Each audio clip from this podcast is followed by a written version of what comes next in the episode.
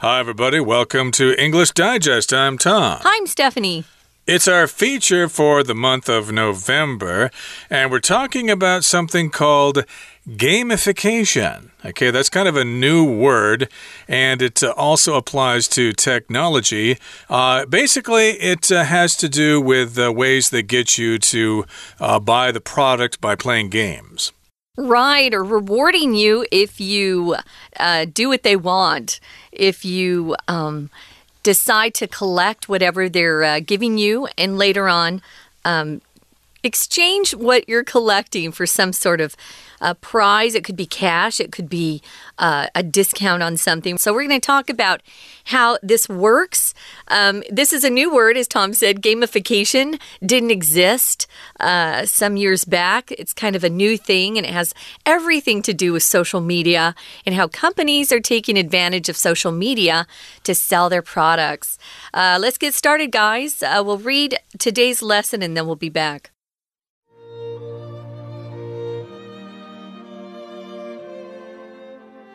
You're about to pay for a soda at 7 Eleven when the cashier alerts you that if you buy two, you could win a discount. You hadn't originally planned to buy a second drink, but the offer seems too good to pass up, and rather than missing the promotion, you grab another soda. This brief exchange is a perfect example of gamification, an increasingly popular sales technique. With gamification, Companies incorporate gaming elements into their campaigns, such as the chance to earn points, badges, or some other kind of reward. This often looks like contests, challenges, or reward programs that consumers can participate in. In this way, gamification boosts engagement, which helps promote long term relationships between brands and customers. Such relationships can serve as a key driver for brand awareness and loyalty, something that social sharing can strengthen even further. That is exactly what the company Shopee promotes with its site's social media like feed and reward games. In Shopee Farm, players water their plant to earn a reward when it's ready to harvest. Friends on Shopee can water each other's plants which increases the chances of players visiting the platform and turns shopping into a communal experience. For their gamification efforts to be effective, brands typically follow three principles. First, the game element used must make the shopping experience fun, which sets a business apart from its competition and lets it stick in a consumer's mind. Secondly, the game may offer some sort of challenge like needing to correctly answer a number of quiz questions to receive an exclusive discount. As the last principle, the reward element might be real or it might be solely beneficial in the game. In the case of the Dutch football club Willem II, for instance, fans competed in both a physical scavenger hunt and online games for the opportunity to meet then team captain Jordens Peters. Okay, guys, let's get started.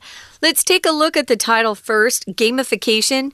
It's such a new word that uh, Tom and I don't even have this word in our dictionary that's on our Kindle uh, that we use to read ebooks. So that's how new this word is gamification. Sometimes you'll have to go to the internet to look up and see the definition of very new phrases or words. I'm sure you can find it if you look on the internet. But uh, in essence, it means how game elements uh, lure customers. To lure someone means to use something as sort of a way to tempt them to do what you want or to get what you want. Uh, lure here is a verb, but we also use it as a noun. If you're a big uh, fisherman, you love to go fishing, you know that uh, you, you can buy things called lures, which you put on to um, your fishing pole at the end. You know, you put some sort of lure at the end to attract or tempt those fish to come and take a bite, and that's when you catch them uh, using these lures. Sometimes lures are uh, real, like worms. They're actual living things. And sometimes they're just pretty feathers or plastic things that catch a fish's eye. But here we're talking about game elements, parts of a game that tempt consumers to buy whatever product uh, that company seems to be selling. Yep, to attract them, to get their attention. And here's how we begin our lesson. It says, You're about to pay for a soda at 7 Eleven when the cashier alerts you that if you buy two, you could win a discount. So, yes, you go to 7 Eleven or Family Mart or Hi-Life or whatever. Yeah and you want to buy a soda. I should say that uh, in the United States, uh, there are different words for this fizzy drink. Uh, where I'm from, we said pop, and I believe uh, most people, or at least a lot of people in Canada, say that as well pop. Let's go get a pop at the store. But if you're on the coasts, I believe in California and New York, uh, you're going to say soda. Mm, they say soda in California, or pop in California too. Oh, they do? Okay. Yeah. I haven't spent enough time in California to know that, but in any case, here, uh, yes, you want to buy a pop a fizzy drink, soda a, pop, a chi shui mm -hmm. at uh, 7 uh, Eleven. You want to buy a soda, a Coke, a 7 Up, Sprite, whatever. And the cashier alerts you to something and tells you, hey, if you buy two of these sodas, you could win a discount. I personally don't like that. It's like, I picked out my soda, this is what I want. And they say, well, actually, you could get the second one uh, at a half price if you want a second one. Well, I don't want a second one. Well, it's a good deal, you know, but I just want to buy buy my my pop and go. But uh, uh, this is what uh, these uh, cashiers are paid to do. They need to alert the customers to these special offers. If it's two for one, go ahead and accept it because that's a free item they're talking about. But if it's just a discount, you actually spend uh, uh, end up spending more money than you planned on. And sometimes you really don't need that second bag of chips or that second bottle of pop. Yeah, this happens a lot to me as well. So you hadn't originally planned to buy a second drink, but the offer seems too good to pass up. If you pass something up, here it means that you don't take advantage of some opportunity that might have been pretty good for you or pretty fun. Um, a lot of times in commercials, they'll say, Don't pass up the opportunity to save 50% you know, something kind of crazy. So if you pass up something, again, you're kind of turning your back on some sort of good deal, good offer, good experience. Um, sometimes the offers are really not as good as they appear. So uh, make sure you know uh, what you're really getting yourself into. Uh, to pass up, it can also mean if you pass up. Um, have you used this in another way, Tom? I can't up? think of one. I can uh, think of a related phrase to miss out, yeah. but it's slightly different. To pass up It's like with an opportunity. Don't pass up the opportunity. You have this chance now. But to miss out kind of means uh, you're not getting information that everybody else is getting. That's why you constantly check your social media posts like maybe 10 or 15 times a day. oh, I don't want to miss I out. I don't know. Exactly. So, uh, but here, pass up. You don't want to pass up a good deal. You know, you're getting a good discount right now. Uh, you can buy this for only a nickel or something like that. And rather than missing the promotion, you grab another soda. So rather than instead of, so that you don't miss the promotion, you think it's a good deal, therefore you go ahead and get another soda. And now you have two of them. Remember, a promotion is just something that a company or a store is doing to get you to buy their product. And there are many different kinds of promotions out there. Promotion is the noun, and the verb is to promote. Yeah, it could be a discount. It could be um, a case where if you collect enough uh, stamps, you can get something free in return. Uh, we'll talk more about that, but that's a promotion. Um, yeah, and there are lots of promotions all all over 24 hours a day. There's some store or company that has a promotion, especially if uh, the economy is down and people aren't doing so well. Sometimes we'll have even more promotions so that stores can get customers to buy more. So, and rather than or instead of missing the promotion or passing it up, you might just grab yourself another soda or soda pop or just pop. This brief exchange is a perfect example of gamification, an increasingly popular sales technique. Or the one that I like is when you get up uh, to check out. Uh, maybe you're at the counter at a drugstore or 7 Eleven and you get ready to check out, and they have some extra special items on sale behind the counter that they want you to look at. Uh, these are all elements of trying to get that consumer to buy things without thinking about it too much, right? Um, or uh, if you're at a grocery store, there, there are those last minute items right there as you wait in line that look awfully tempting. And sometimes that gets people to put extra items into their shopping cart. We're going to talk, though, more about how this gamification is used, particularly with social media and apps and just online activities. Everything's going online these days, as you know. But first, guys, we're going to take a break and listen to our Chinese teacher. 大家好，我是派老师。今天讲解的是十一月份 Unit Two Gamification How Game Elements Lure Consumers 第一天的课程。这篇文章内容非常有趣，不知道大家有没有跟老师一样的经验？明明知道多买东西就会多花钱， 但就是觉得这样东西那么划算，不买实在可惜。如果有，大家读完这篇文章就可以破解厂商的行销手法。或许下一次忍不住要消费几点的时候，会比较忍得住诱惑。现在我们一起来看看这个单元的学习重点。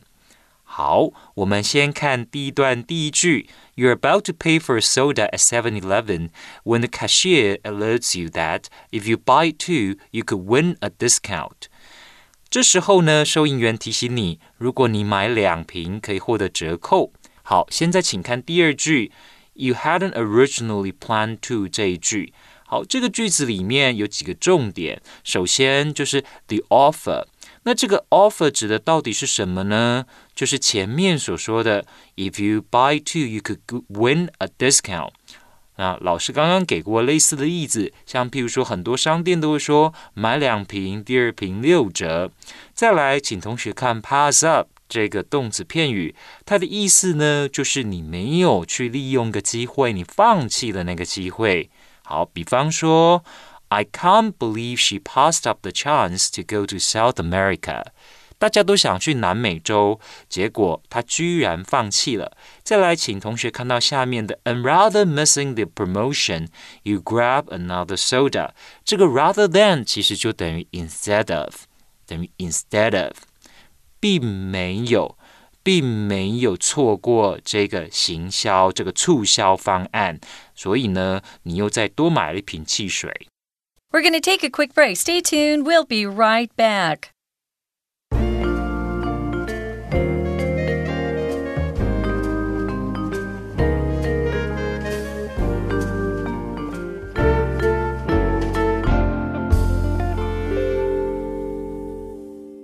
Okay, let's continue to talk about gamification.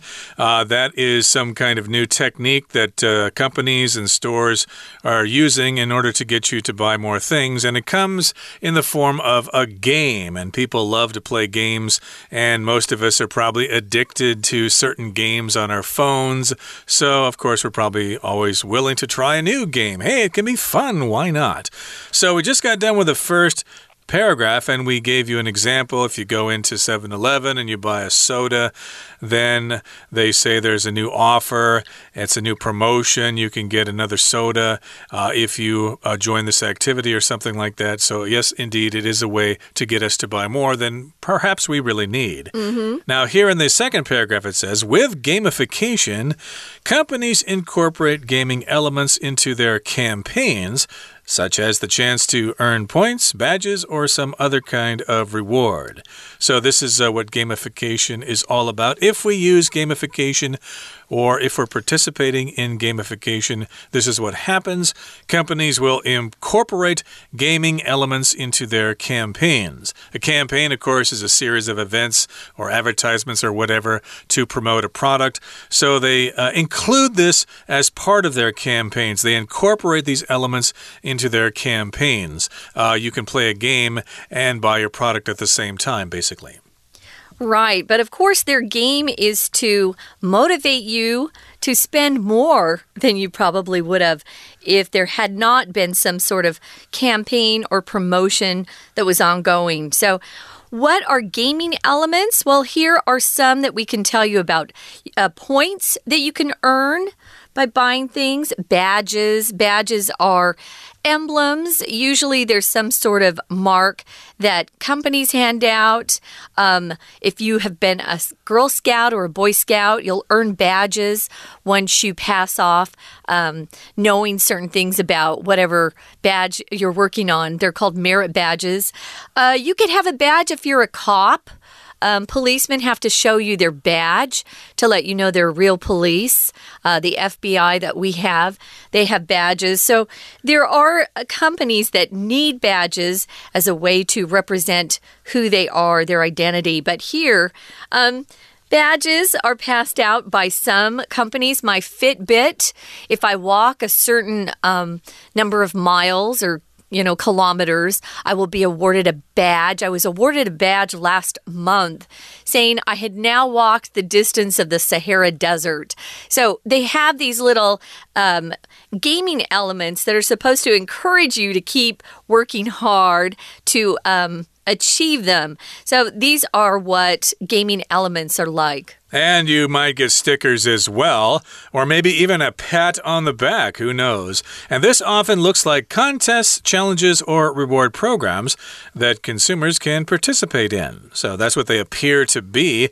Uh, it might be a competition or a contest. That's what a contest is like a spelling contest. We call those spelling bees in the United States, but it's a spelling contest where you have to spell the word. And if you spell them all correctly, you win the contest. And there are challenges. Hey, try this, and you uh, you'll feel good if you win. And also reward programs. If you participate, then maybe you'll win a prize or something like that, or you'll get to appear on a variety show. Who knows? So, in this way, gamification boosts engagement. Engagement is a word that's very similar to participation. So it'd be nice to learn that word as a as an additional word for your vocabulary. And this helps promote long-term relationships between brands and customers. Hopefully. So such relationships can serve as a key driver or a key aspect or element for brand awareness. Uh, they want you to know what their brand is and what they stand for, and also customer loyalty. Customer loyalty refers to customers who go to the store but will only buy your brand because they have developed a, a fondness for that brand. They believe in that brand. They're earning uh, points by buying a particular brand. Loyalty refers to someone's support for something. It could be loyalty to a person or maybe an organization like someone's country. You want to be loyal to your country. That's an adjective. Loyalty is the noun form of loyal, being loyal. And something like this um, that is used on social media uh, for instance, can really strengthen that brand awareness and loyalty even more. Strengthen, you just take that word strength, which means how strong something is, and you add en, and it turns into a verb to strengthen, to make something stronger. That's right. So you have loyalty with that brand and you'll come back and buy it again. And this is exactly, or excuse me, that is exactly what the company Shopee promotes with its site's social media like feed and reward games. So there is an online company called Shopee and it wants to promote its site's social media like feed. Uh, the feed, of course, is where you get the information and uh, where you go to interact with the uh, application here so they promote itself with this website, or it's on your phone perhaps. And of course, they do this by having these reward games that uh, appear to be like social media. They're social media like, okay? So, of course, most of us are addicted to social media. So, if it looks like some kind of social media application, it will attract us that much more quickly. So, friends on Shopee can water each other's plants with this uh, game they have. It sounds like an old game Facebook used to have too, which increases the chances of players visiting their platform which is Shopee, of course, and turn shopping into a communal experience. Communal just means a community involving people in the same community or neighborhood organization. Moving on to the final paragraph, it says For their gamification efforts to be effective, brands typically follow three principles. Here are their principles. Number one is first, the game element Remember, the elements are things like earning points and badges or some sort of other reward. They um, they must be uh, used and make the shopping experience fun. If it's not fun, people aren't going to do it. And these game elements also set a business apart. If you set something apart, it just means whatever you're doing makes it really unique from other people or other companies or even other countries. I think um, the kindness of the Taiwanese people sets them apart from other Asian uh, countries and populations in Asia. I think Taiwan people are the best. So that sets you apart from other Asian countries. Well, if you have a really successful game element, it can help set your business apart from other businesses that are trying to get a customer's attention. Yeah, it can help you stick out. It will make you more noticed by other people. So, of course, you will come back. You'll have brand loyalty. You'll be a loyal customer and things like that. So, again, that is the first principle.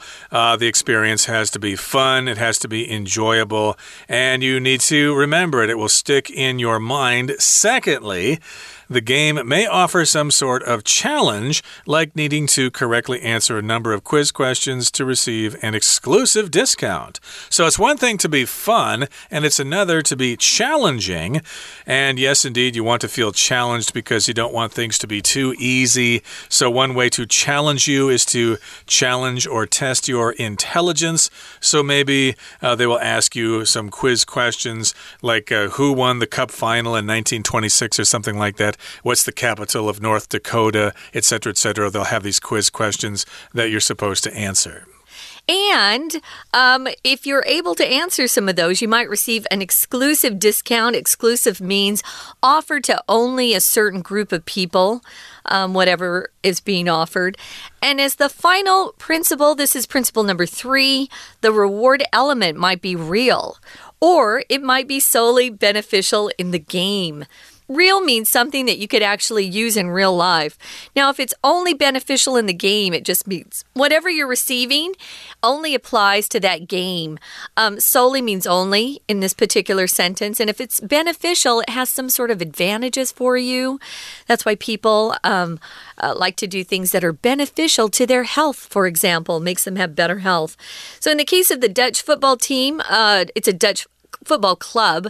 It is a football team, which is soccer for all of those uh, uh, of you out there that uh, don't know that it's not American football. We're talking about uh, the Dutch. And so, this football club named Willem II, um, they have fans compete in a, a physical scavenger hunt, meaning in real life, they look for things.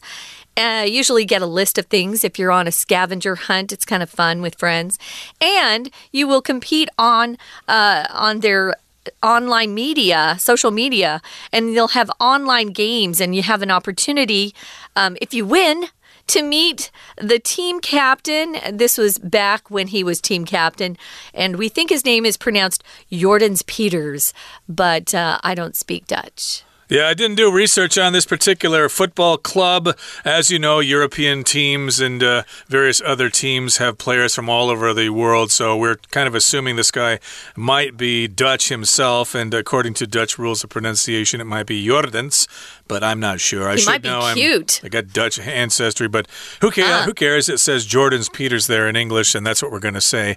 And basically, yeah, if you won this contest, you had the chance to actually meet him in person, which would have been really exciting if you're a soccer fan. Okay, that brings us to the end of our explanation for today. Let's listen now to our Chinese teacher. 好，接下来我们看到第二段，第二段承接着上一段所说的。那我们先确定一下，到底什么是 gamification？其实呢，就是我们说游戏化行销。那往下看，接下来这一整段最主要是介绍游戏化行销的实际应用，包括 with gamification 这个句子呢，一直到。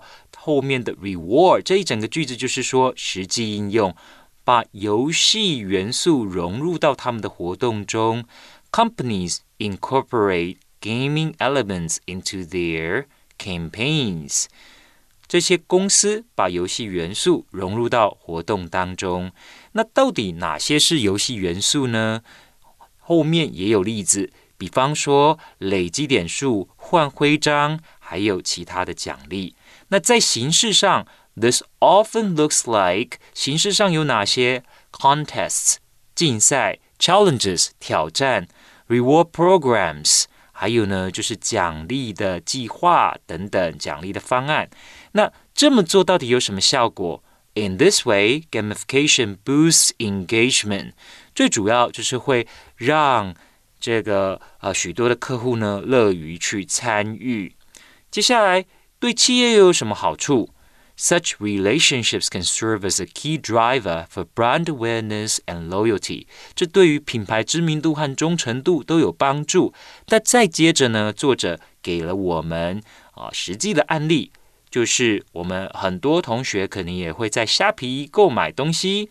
那虾皮有个东西叫虾虾果园，请同学看到句子 in Shopee Farm。对，in Shopee Farm 这个句子。 好，那请同学看这个句子哦。这里后面逗点之后是不是有个 which？这个 which 其实呢就是代替前面所说的，朋友在虾皮上可以帮彼此呢。的植物浇浇水，那帮彼此的植物浇水这件事情有什么作用？好，我们可以看到，which increases the chances of players visiting the platform。那说参与这些游戏的人，他们就比较会去虾皮的平台购物，and turns shopping into a communal experience。这里的 turns。要记住哦，如果是在克漏字选择里面，不要忘记也是要加 s 的，因为它同样是这个 which 关系子句里面的动词，代替的就是前面这件事，就是帮彼此的植物浇水这件事情。好，那接下来第三段，这是一个主题句的段落的写法。For their gamification efforts to be effective，请同学要看得懂。那这些 brands 这些品牌哦，为了要让行销这游戏化行销呢有效，好，所以这个 for 是 effective。到底什么要变得有效呢？就是游戏化行销的这些活动。好，那在接下来，请同学看到第二点里面哦，老师有一个特别要说的，就是。第二点，secondly 这个句子到快要结束的时候，有一个 receive an exclusive，receive an exclusive discount。这个 exclusive 是个很重要的单字，在这里呢，我们可以把它理解为特有的。